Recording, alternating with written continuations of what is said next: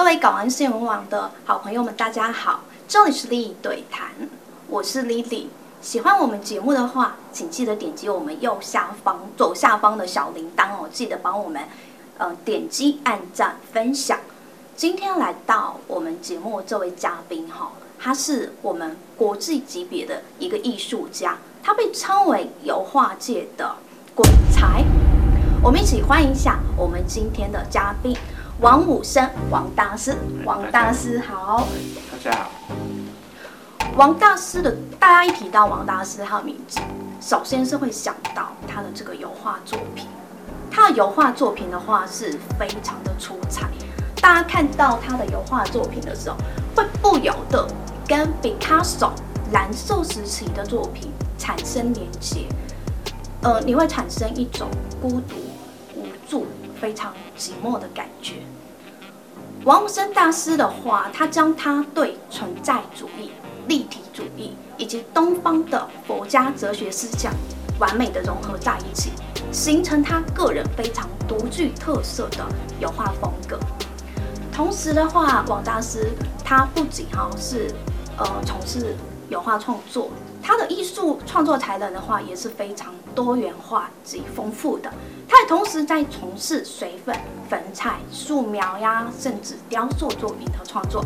今天我们节目现场，老师的话也是带了非常多他的作品来，后面的话都会一一跟我们的观众进行介绍。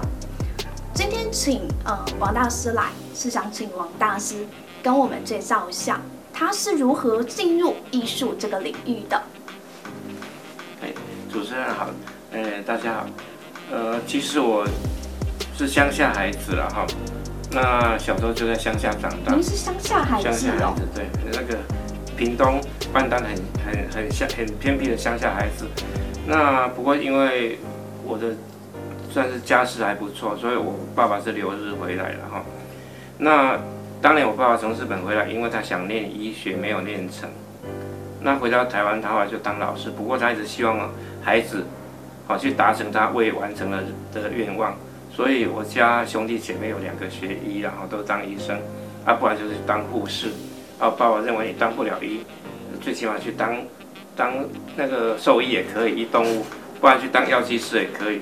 问题我对那些都没兴趣的，所以我从小就，呃，国小三年级左左右就立志当艺术家。可是家里一直很反对啊，所以我我在那种那么严格的家教当中长大，其实是很辛苦啦。因为兄弟姐妹，包括我，其实我小时候功课也不错。可是，在那环境，因为我不往一走，变成变成是家里的叛徒啦，所以。过得非常非常累，那当然。所以您是从国小三年级就想走艺术这条路？对啊，对啊。所以我从从小我就对，一每次碰到那个，呃，绘画课我就非常高兴了哈。很兴奋。对对，因为我是我最快乐的的时光。那可是因为一直都在升学班，我们小时候连国中都是都是能力分班，那我我。我一直都在最好的班班级里面，功课最好的。功课很好，头脑很好。对啊，所以就就，可是因为家里要求，我也不得不这样。那一直到后来我念了高中，念了屏东中学，那那个时候就发现家里还是一直要我逼我往一方面走，一直不放弃，不放弃我，不放弃我往那方向走。呃，那我我一直觉得说这样下去不是办法，所以开始我就学会怎么叛逆，就开始使花样。但是这个叛逆其实是好的，是忠于自己内心的声音。是忠于自己，可是对对家人是叛逆，是背叛，所以所以我就很累，就拿了我在屏东十年书，早上做呃客运到屏东市念书，到晚上才回来。那其实跟家里拿了钱说要去补习，都没去补习，去干嘛？都跑去溜冰、撞球、吃喝玩乐。青春期大家都把把那个补习费都拿去玩。那到最后书也念不下去，我爸爸才发现我后来被留级，念到差点被退学，哦因为我就摆烂嘛，我最最后一招就摆烂，因为他要逼我念，我就不要，我就要走美术，那到最后家里也不知道怎么办了，哦，骂也不是办法，我因为到最后骂我就离家出走，那到最后我我爸妈后来才妥协，才要我学医的哥哥跟我谈，希望我跟他来高雄念书，那重新考一个好的高中。那其实有听哥哥的话。哎、欸，那个表面上有，应该说是听他的话。哥哥帮我帮帮，我二哥是很疼我，他是帮我跟我爸妈谈判，嗯、说这个再下去你不让他念艺术，大概这个孩子完蛋。哦，所以带着我哥就希望说，不然我带他来高雄念书，好，重新考个好的学校高中念，所以才有后来我去呃读熊山广告设计这个后面的这个这个这条路了，对对对。那当然到熊山是可能我我这样。开玩笑说，我这辈子可能过得最快乐的日子是在熊山那几年了，哦，认识很多好朋友，然后虽然玩还是照玩，可是就还很认真画画。是，应该是因为开始做自己喜欢的事情。对对对，因为熊商就是设计从黑暗起，设计课也是画嘛，啊啊，绘画课也是画，所以总是画的很高兴嘛，哈。对，然后功课，我觉得功课压力也没有那么大，因为是那个职业学校。所以我只要把我的数科学好就，就就很容易过关了，大概这样子。但我听说你那个时候其实是学校的学霸，哦、你是怎么做到学霸的？没有，其实我本来是，因为我第一我想说，我本来年纪就比较大，哦，进到熊山我是年纪班上最大的，比我的学长年纪还更大，所以想说我功课维持好是正常的。所以我本来我，其实我本来高一啊上学期我我的学科是全班第一名了，可是后来这样我就觉得好像。这样也不是很好啦，我认为功课差不多就好，就后来就很多时间都花在画画上，所以到高二、高三我就全心全意在画画，跟术在术科上，那我的学科就就变得比较普通了，哦，所以后来我当然熊商毕业面临到底要就业还是要呃要继续升学，不过我一直对纯艺术还是比较有兴趣的，哦，所以我后来才才造成说我。决定还是重考，因为熊商毕竟没有普通高中的学科，你要马上毕业马上考上大学，那也很难。所以我当时要重考一年才进了国立医专。那国立艺专那时候，其实我就没有考虑再读美工科了，因为我一直觉得说我还是比较喜欢喜欢纯粹的美术，喜欢油画、水彩这些东西。说这个听起来，虽然那时候很年轻，但是人生的每一步都是遵循自己的内心这样的一个方向。因因为到高中之后，熊商之后，我家人还觉得我一直表现也不错，我的数科一直很好，也是都是学校常代表学校出去外面比赛，也是常得到冠军，所以我家人也慢慢比较放心了哈。对。虽然说也担心说啊，你你当艺术家是不是以后会没饭吃啊？但我爸妈还是认为这样子。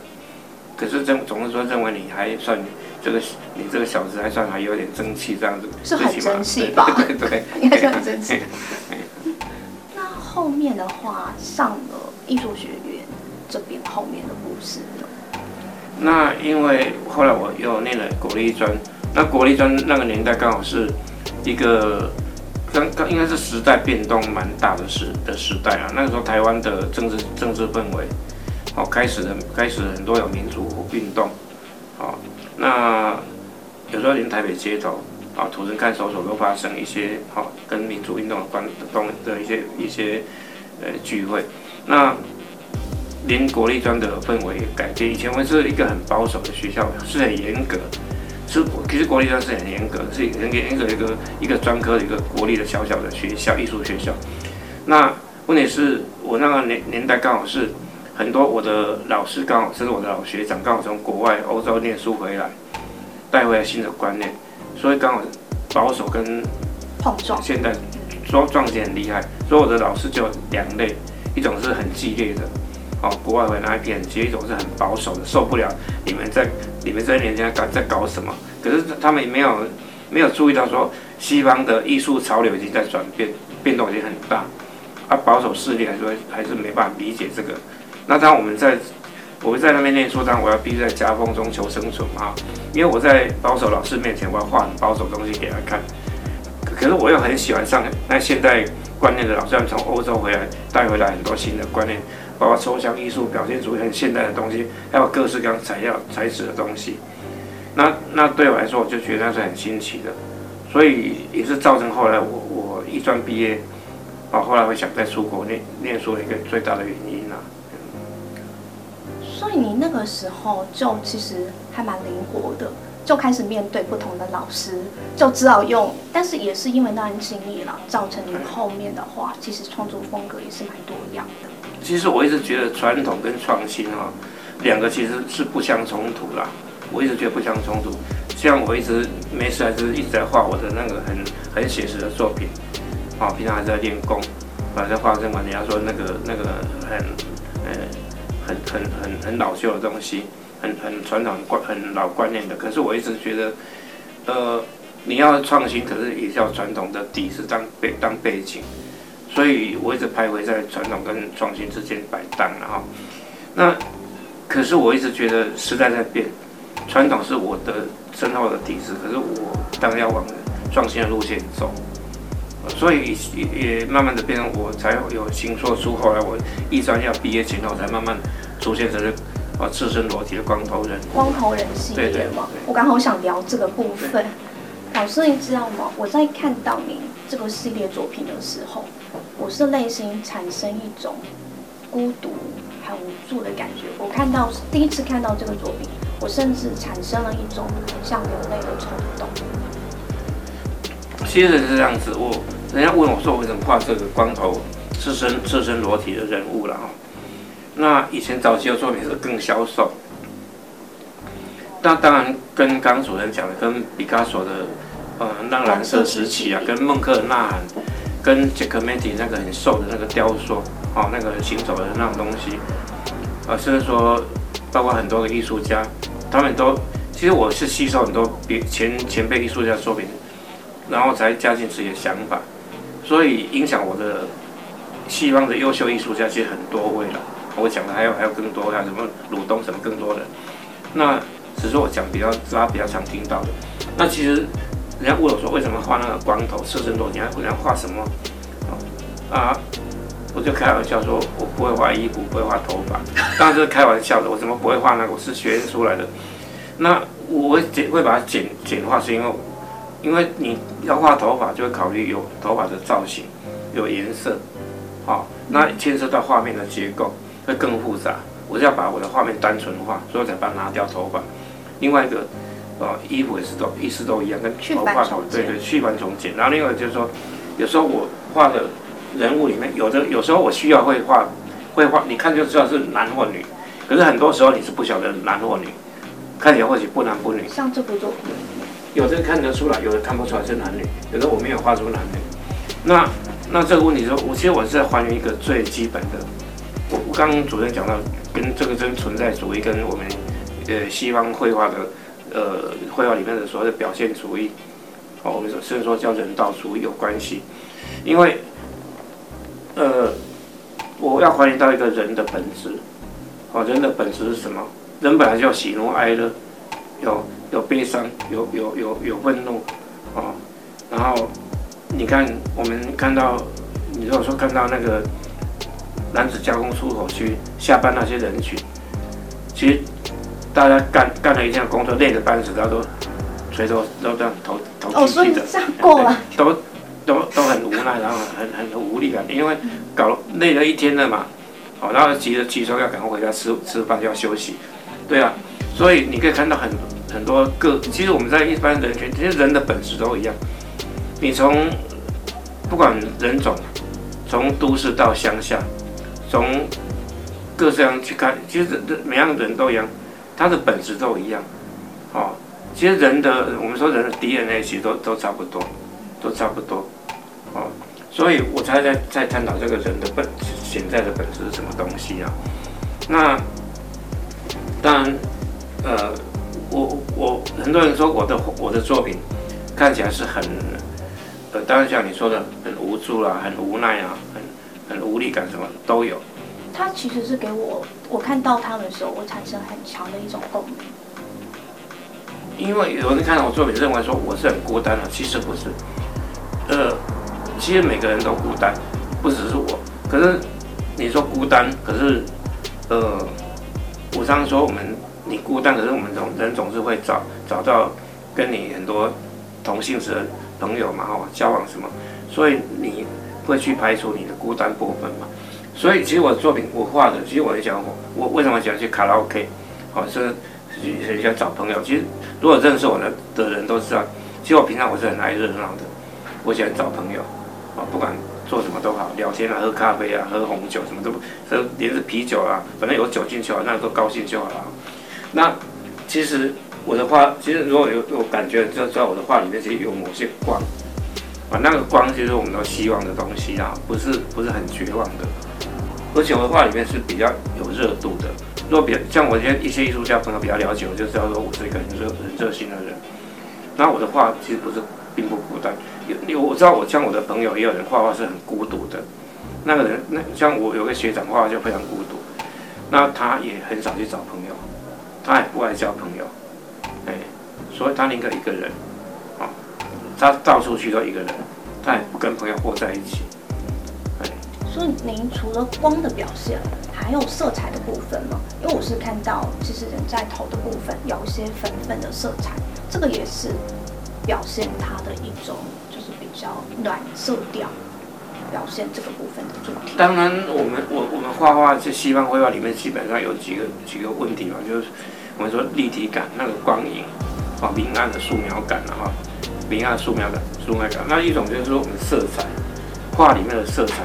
那我我的色彩其实是这样子，我们的色彩其实我把那个，其实我我画画有打底的习惯，我把那个底色的背的底色的背景延伸到我画的人物或者说物体上面来，我保留很多的背景颜色直接拉到我们的物体上面来。其实这个有一点像我们看那个呃舞台表演。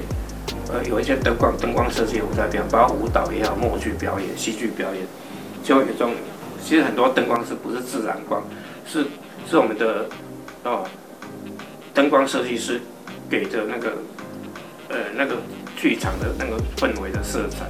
那我是故意把那个也是类似这种概念，我把剧场观念那个灯光的色彩，把它带到我的人物的主题上面来，大概这样子。但是。像这个人物的话，他的身体动作为什么是这样子的？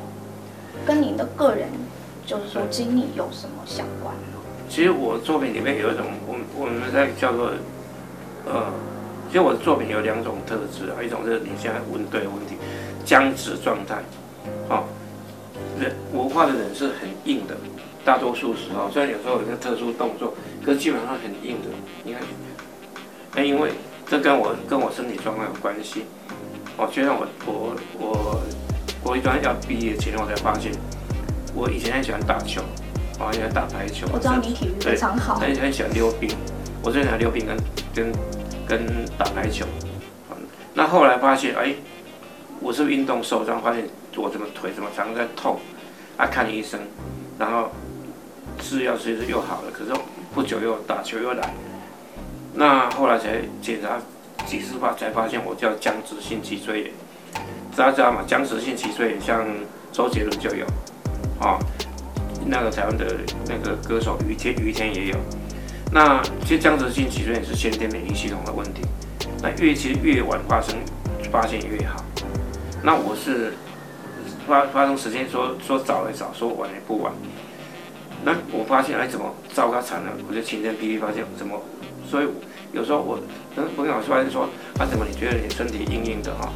其实这个就僵直性脊椎很重要。所以有时候我画里面会把我的人的那个那个僵直性状僵直状态反映到的身体上面，画画的人人物上面。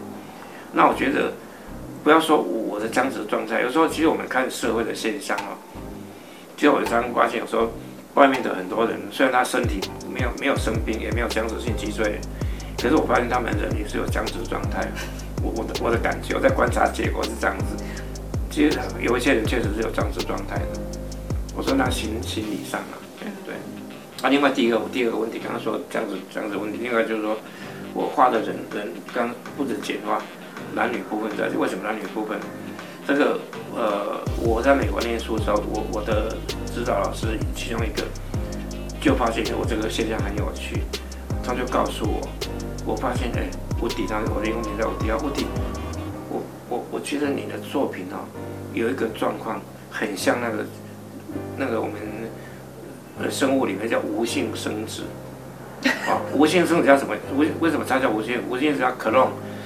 就是说，无。我觉得这样形容很好笑。没有没有，无性无性它是有学理的道理的。无性生殖 clone，c l o n e 可以加 s，啊复数，c l c l o n e 这 clone 这个这个叫无性生殖。这无性是怎么一回事？就一个东西，它可以无限量复制自己，所以。你为什么讲到这个部分都没有笑？他们一个震惊。因为这个这个人物，这个人物每个都一样，就像一个人复制出来的。我一直重复画这个人，可是你说同一个人，好像也没有错。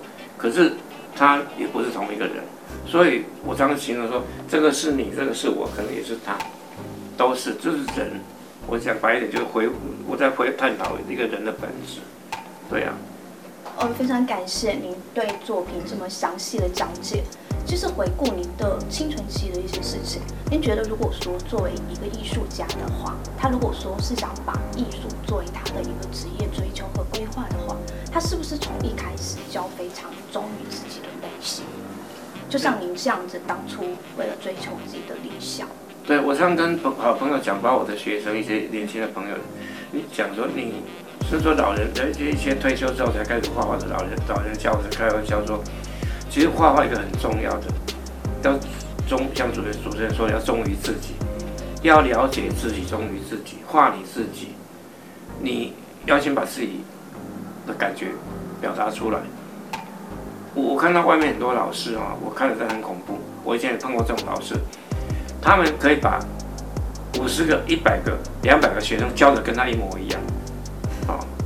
那那这个这个这个就那个，我是觉得你把你的学生复制成你，我是觉得这很糟糕的，因为学生画不过你，因为老师这一套他自己的，他自己的这一套把它灌输给所有的学生，等于说把模子灌没有灌，然后学生每个都一样，每个都一样，那到最后你看哦，呃，没有一个人凸显自己，反正都是老师的阴影，对，把这些东西都都都丧失掉了，所以我才说一个。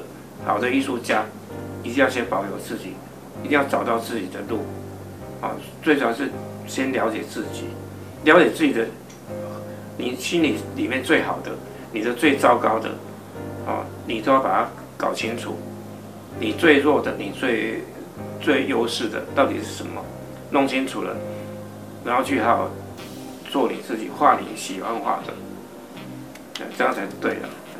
说的真好。呃，谢谢王武生大师今天跟我们分享了他青春期这些不为人知的一些小故事。下期节目的话，他会跟我们讲一些他在美国留学期间的一些不为人知的小故事。期待下次与您再见，我是丽丽，再见。